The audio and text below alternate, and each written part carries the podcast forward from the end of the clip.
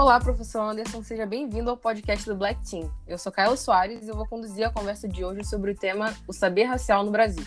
Para enriquecer esse papo, nós temos como participantes a Alexandra Fajardo. Olá, boa noite. A Andrielen Borges. Boa noite, pessoal. E o Guilherme Santos. E aí, beleza? E nosso convidado e amigo, Jonathan Felizola. E aí, pessoal? Bom, pessoal, eu tenho aqui algumas perguntas para ajudar a orientar nossa discussão, e a primeira delas é: partindo do ponto de vista interacionista, entendemos que o indivíduo se conhece a partir do outro. Por exemplo, ele entende qual o seu nome, ele aprende as características que lhe são dadas por outras pessoas, etc. Então eu queria saber de vocês qual foi o momento que vocês entenderam que viviam uma realidade racializada. Então, Kaela, é... eu estudei desde novo num colégio privado, né? Então, eu particularmente cresci já acostumado a, a não ver perto de mim muitos colegas que se pareciam comigo. Hum. É, mas foi mais ou menos ali por volta dos 13 anos, né, quando eu já cresci um pouquinho, que eu, eu me vi me questionando em relação a esse fato e a outros costumes que eu tinha e alguns colegas meus não tinham. É, eu sempre ouvi as mesmas frases desde muito novo, né? Frases como não anda com boné à noite, evita hum. tapar o seu rosto, é, não saia de casa sem identidade. E para mim isso era muito normal. Sim. E quando eu entrei em contato, conversei com alguns amigos de sala, colegas de classe, eu notei que isso fazia muito mais parte da minha realidade do que a parte da realidade deles. E a única diferença que existia não era questão financeira, não era é, questão de educação, enfim, era questão da cor, dos traços, entendeu? Sim. Então eu acho que a partir daí eu fui notando essa, essa realidade racializada em que a gente se encontra. É, eu, eu compartilho muito dessa sua visão, porque eu também estudei a vida toda em colégio particular e, e principalmente no colégio no Flamengo, que assim, no colégio devia ter eu e mais três pessoas negras. E essa questão que você falou desses costumes, dessas pequenas coisas pra gente são, são muito normais, né? Tipo, até hoje minha mãe fala, não usa o capuz do, do casaco na rua, principalmente de noite. E ver que essas outras pessoas, elas não faziam ideia do porquê, do porquê disso. De, elas não viam um problema nisso, não viam o porquê de eu fazer isso. Então eu compartilho muito dessa, dessa sua visão, que realmente quando você tem, quando você se parece com pessoas que nós dois nos parecemos e todo mundo aqui se parece, quando você tem a pele preta, é, é muito marcante essa diferença e nem sempre ela é percebida, né? Isso é muito importante. É verdade. A minha experiência ela parece um pouco com a de vocês. Hoje eu reconheço várias vivências de racismo que aconteceram na minha vida desde a infância, mas o meu momento de consciência mesmo acerca dessa realidade foi quando eu fui morar no Sul, no Rio Grande do Sul, e eu me deparei com crianças que não brincavam comigo na escola, os adultos, né, que eram os pais, me olhavam torto, é, me deixavam de lado, ocorrências dessa ordem, né. Eu acredito que pelo fato da população lá ser muito mais branca do que o subúrbio do Rio, de onde eu morava, de onde eu vinha, Sim. fez com que eu me reconhecesse como uma pessoa preta. E até porque eles me falavam, eles estavam o tempo todo, né, em diversas situações, diferentes contextos, sempre apontando os meus traços, né, negroides, e falando que eu era uma pessoa preta. Então acho que o meu momento de reconhecimento veio muito disso. Sim. É, a minha vivência foi um pouco diferente, porque eu passei a minha vida toda morando em um subbairro esquecido do Rio de Janeiro. Então a maioria das pessoas aqui são, são pretas e pobres como eu, então a gente não tinha muito essa dimensão racial ou desigualdade social. Mas aí eu fiz uma prova para estudar em um colégio técnico no meu ensino médio.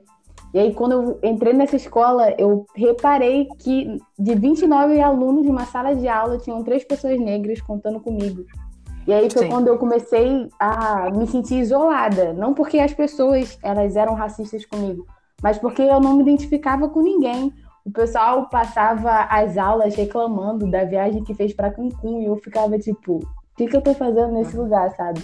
Sim. Então, para mim, foi muito nesse momento. E também porque eu passei nessa prova através das cotas raciais. E isso hum. fez. Alguma coisa na minha cabeça fez com que eu sentisse uma inferioridade absurda se comparada com aquelas pessoas. Então, eu tinha muita necessidade de tentar ser aluna perfeita e impecável, como se as cotas raciais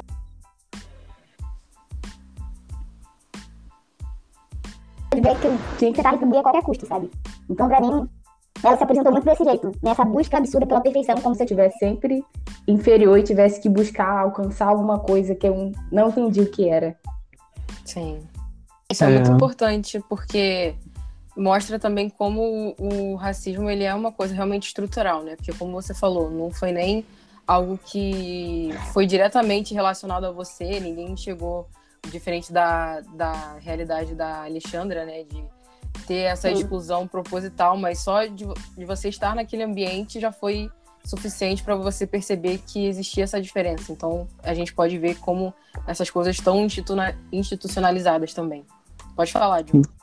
Nesse lance do, de escola técnica, eu também passei por uma situação parecida. Eu também passei por cota na, na FITEC e teve, teve um professor de sociologia que, num experimento que ele estava fazendo com a gente na sala de aula, ele perguntou quantos alunos dali que chegaram ali por causa de cota. E, pô, foi uma situação que me deixou, tipo. Eu não queria falar que eu tava ali por causa da cota.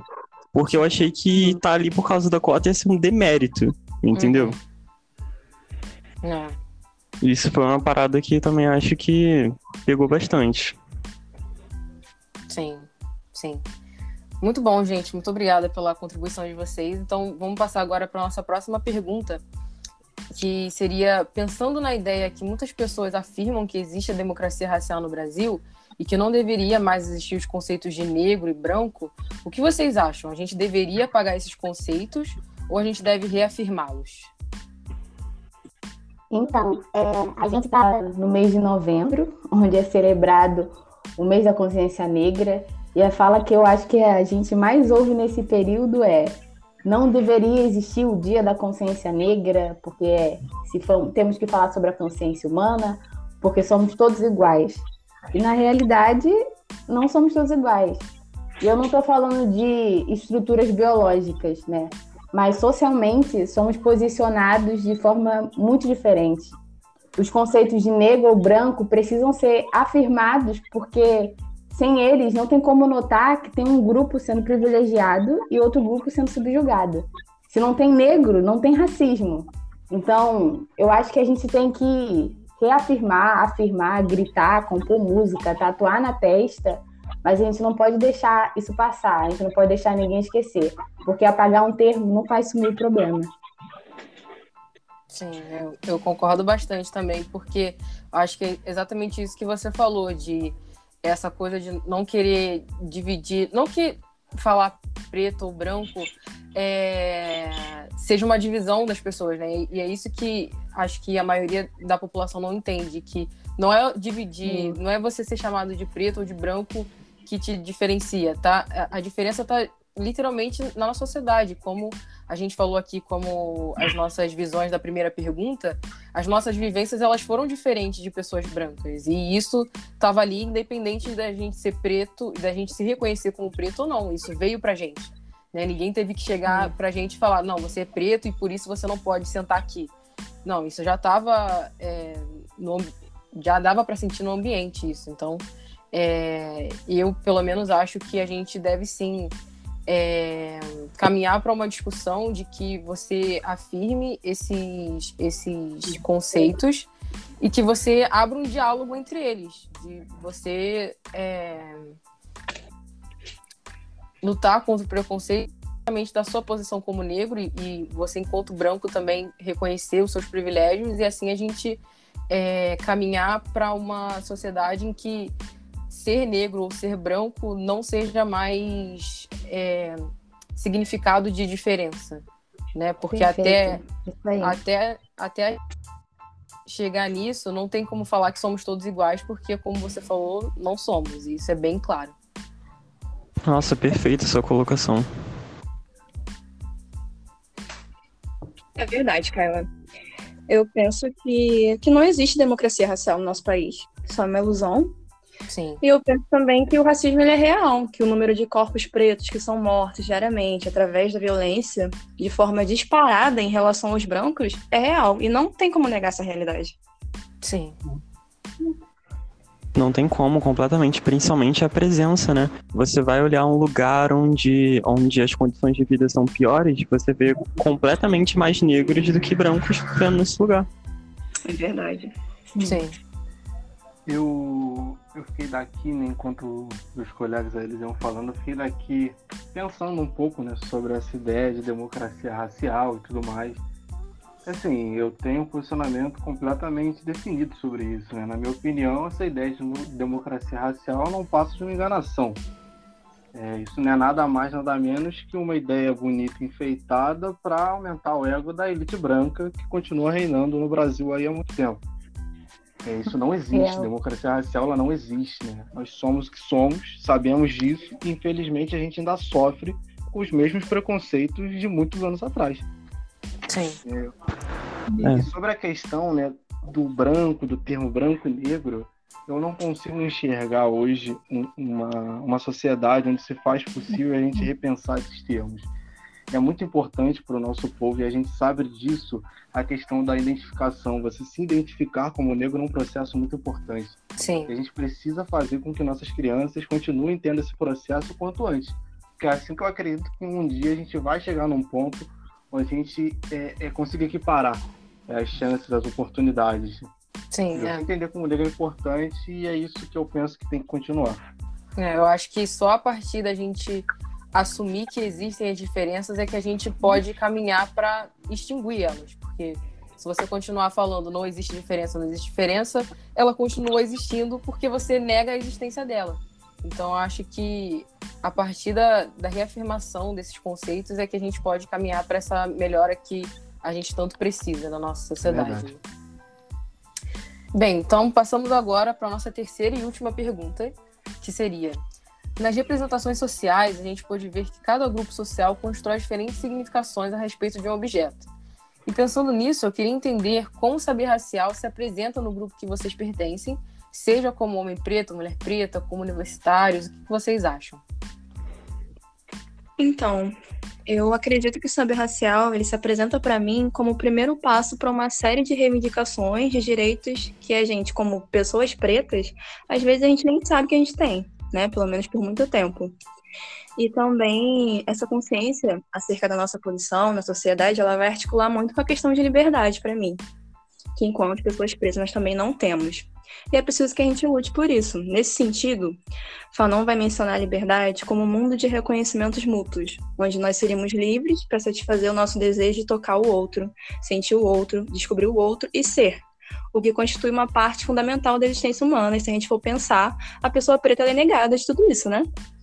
Sim, com então, certeza. Que pra mim vai, vai muito nesse sentido de, de liberdade, de direitos e de luta, né?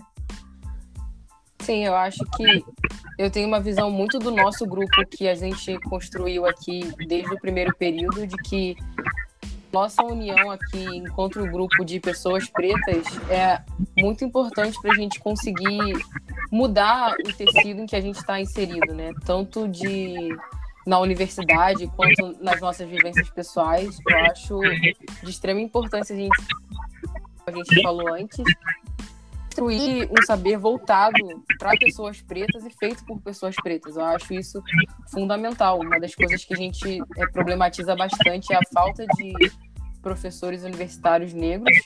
E eu acho que só, só a gente se unindo para mudar esse, esse cenário é que as melhorias podem surgir, né? Eu acho isso muito importante. Como você falou, essa liberdade é, precisa ser atingida o mais rápido possível e da melhor maneira possível, né? Então, acho que, que esse fator da comunidade é, é muito importante.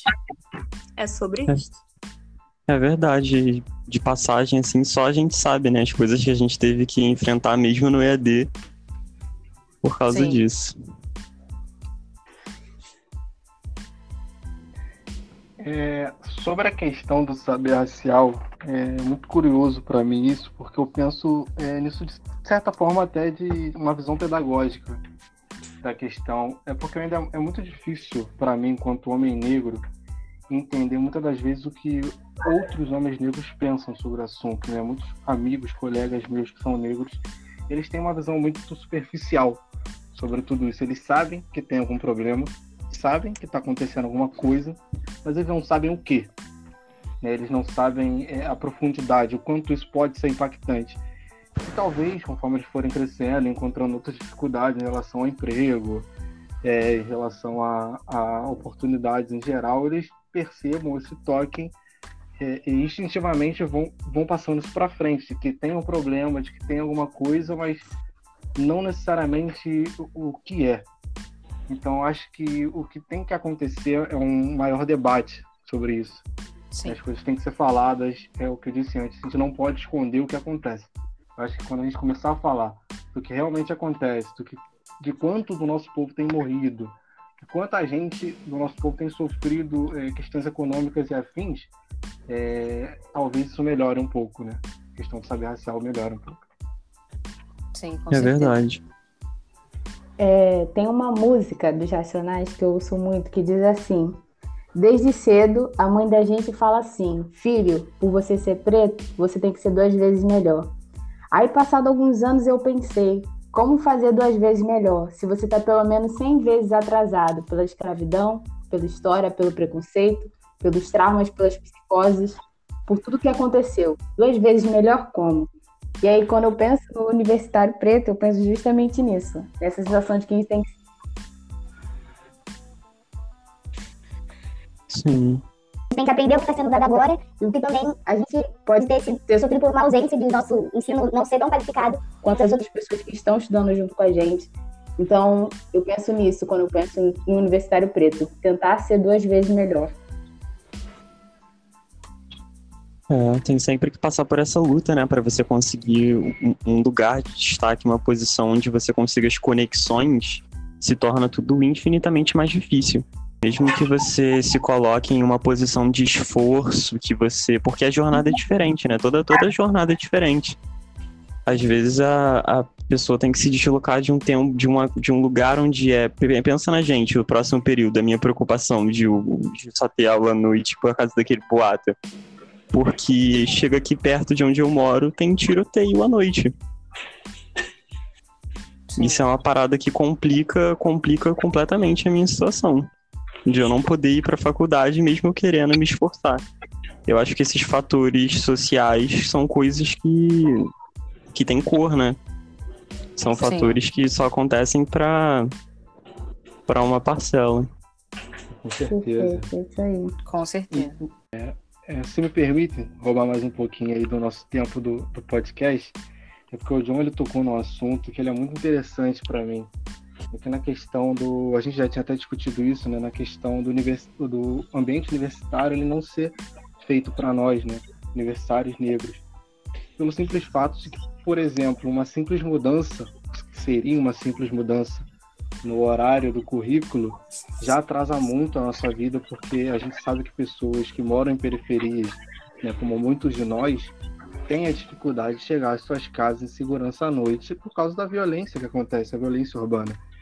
E a universidade ela faz essa mudança sem se preocupar muito com esses alunos. É, eu não vejo muitas políticas é, que permitem a esses alunos é, terem mais flexibilidade no seu horário. Bem que agora tem o EAD, mas não é a mesma coisa. Vocês entendem o que eu tô falando, eu tenho quase certeza. Sim, sim. Sim. É. E, e, detalhe, às vezes eu não sei nem qual, qual que seria o pior, né? Porque apesar de aqui ser um lugar perigoso, eles não mexem com quem mora aqui. Mas pra polícia não tem muita mais diferença, entendeu? E aí eu não sei com quem, quem que eu deveria me assustar mais, sabe? Sim, com certeza. A gente fica nessa divisão, né? De não saber da onde vem da onde vem o inimigo, né? Se ele tá entre nós ou se ele tá fora e esse fora faz acreditar que está entre nós. Né? Isso é muito complicado, né? Mas, enfim, gente, muito obrigada pela contribuição de vocês. Acho que a gente conseguiu construir aqui um diálogo muito rico e muito interessante também. Bem, professor, muito obrigado pela oportunidade da gente poder fazer esse podcast, poder levantar essas questões. E é isso.